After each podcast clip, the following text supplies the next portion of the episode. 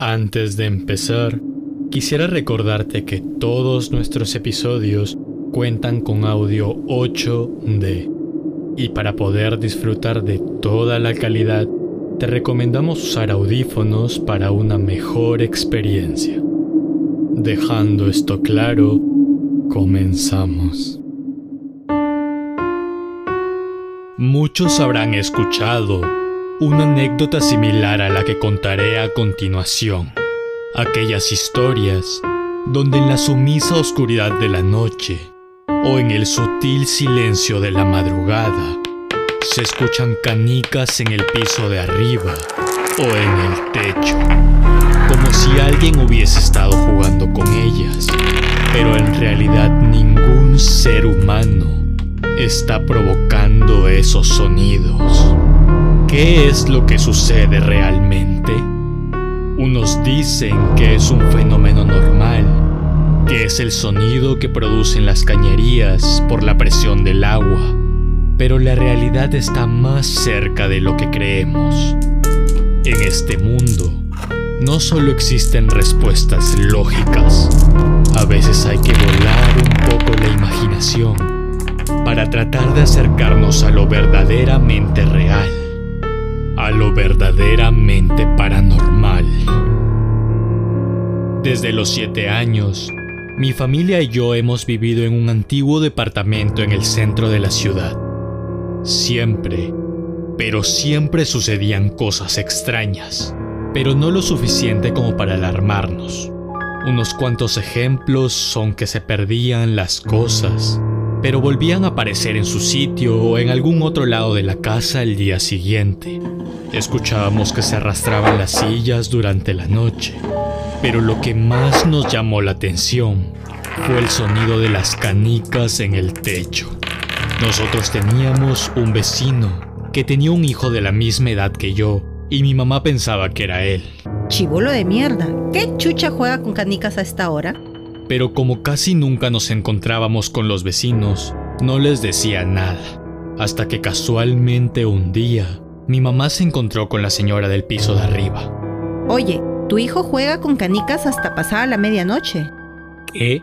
Yo también escucho que alguien juega con canicas hasta las 3 de la madrugada en mi techo, respondió desconcertada. La incógnita quedó ahí.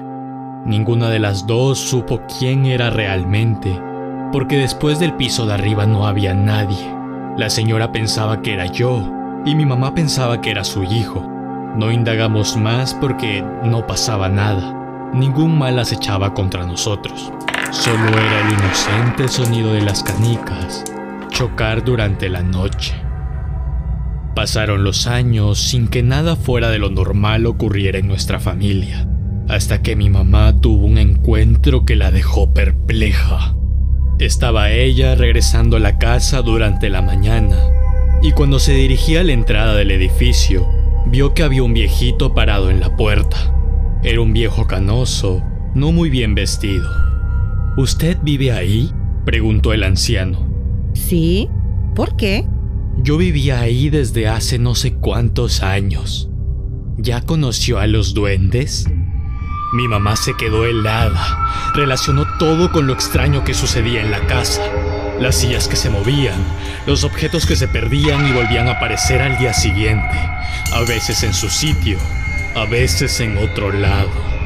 Pero no son malos, continuó el anciano al ver a mi mamá con el rostro pálido. Solo les gusta jugar y esconder cosas. Es un macho y una hembra. Después de siete años de haber estado conviviendo con duendes, nunca pensamos que podrían ser ellos. Dejamos pasar por alto todo lo extraño que nos pasaba, porque no nos hacían nada en realidad, solo molestaban. Pero tras esa conversación con el viejo extraño, mi mamá decidió llamar a un sacerdote para que bendijera la casa. No sé si existirán tipos de duendes, pero no creo que lo que haya habido en mi casa haya sido lo mismo que vi en el colegio. En mi colegio sentí terror. Pensé que esa cosa iba a morderme o hacer algo. Pero estos que jugaban en mi casa eran inofensivos. De vez en cuando los veía de reojo pasar corriendo, pero eran muy pequeños, del tamaño de una rata. En cambio el del colegio era del tamaño de un gato grande, casi del tamaño de un perro mediano. No sé si se han ido realmente, porque siempre que llega a visita a mi casa, incluso a donde vivimos actualmente, dicen que se siente una vibra pesada. Yo no siento nada, mi familia tampoco, pero de ser así, espero solo se mantenga en el ambiente y no se materialice en sucesos o en seres extraños.